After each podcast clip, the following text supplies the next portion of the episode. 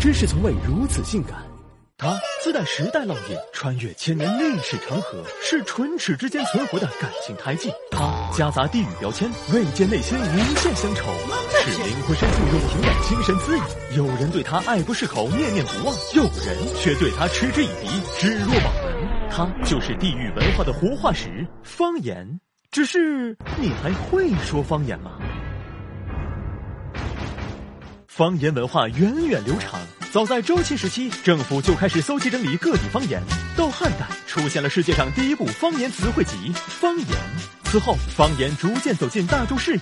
方言种类繁多，博大精深。目前大致分为北方话、粤语、吴语、闽语、赣语、湘语、客家语七类。与方言相对应的是雅言，也就是普通话。自一九五六年全国开始推广普通话以来，它早已融汇东西南北情，深入男女老少心。可在普通话日益繁荣的背后，却是方言的日渐式微。据调查，我国有一百二十多种方言，可其中近一半的方言处于衰退状态，甚至有些已经濒危灭绝。传承之路举步维艰，这是时代之伤，也是人类之恶。方言在民间失传，却在文艺作品中找到了春天。从《疯狂的石头》《武林外传》到《老炮》，用方言进行影视传播早已司空见惯。此外，方言在大学宿舍里也满血复活，幽默风趣的东北话，火辣豪爽的四川话，韵味十足的广东话，带偏你没商量，就是这么魔性。但这些只是方言的片面繁荣，是带有猎奇意味的市井化调味品，并不能让方言摆脱没落的困境。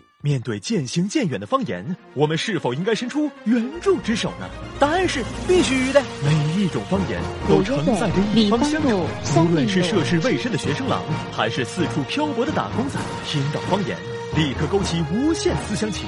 一句弄啥嘞？河南老乡泪汪汪；一句嘎呢？东北哥们儿没缺谁；一句阿拉桑爱你，深城同胞哈自豪。方言不仅是交流的工具，也是破译地域文化的独特密码。它让华夏文化百花齐放，多姿多彩。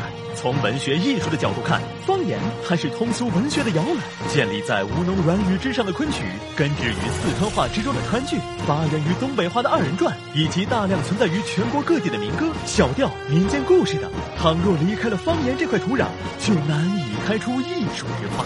方言生于民间，它的拯救之路除了需要人为的保护外，更要回到民间去。为传承方言文化，广东启动方言调查与保护工程，上海沪剧院开办沪语训练营少儿班，北京打响保卫北京话，将方言搬进课堂。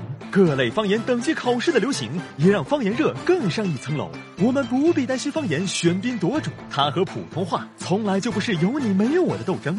普通话主外，方言主内，两者分工合作，和谐共生。这是语言发展最好的时代，也是保护方言最差的时代。一种方言的消失，会让我们永久失去一种美丽的文化。使用方言胜于收藏，念念不忘才有回响。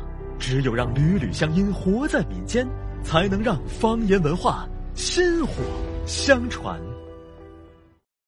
上回书说到，飞雷教大开武道会，众好汉齐聚群英堂。此日艳阳高照，和风徐徐，晴川八百里。群英堂外擂台之上正战得激烈。那台中央赫然站着一位膀大腰圆的胡然大汉，左臂一条青龙是盘旋而上，熠熠生辉。只见他两手成拳，怒目圆瞪，气沉丹田，豁然一声巨吼：“老铁！”这可了不得，竟是失传已久的长白山狮子吼。那台下众人只觉得心口万针齐扎，双手不受控制自动抱拳。说是拳那是快，一声哨响划破长空，破了此阵。定睛一看，那人身着翠绿汗衫，臂悬艳红袖章，醉步上前，嘴中念念有词：“How are you? Fine, thank you. 牛。此人李姓单名一个雷，李雷何许人也？那是三百万朝阳民兵总教头。台下一人见到李雷，顿时怒相诞生，恶从心来，无案撒币。片刻竟走火入魔，须发齐掉，变身千金饭。这是何等状况？众人纷纷连滚带爬，退避三里，只有一人镇定自若，信步上前。该吃早茶啦，天津饭的好不好吃呀？手持两尺巨柱，肩背硕大石囊，打开一看，竟有两个活灵活现的福建人掏枪出来。众人惊惧万分，呆若木鸡。只有一白面小哥仗义出声：怎么可以是虎虎？人家真是气到爆炸！只听人一声巨响，欲知后事如何？且听下回分解。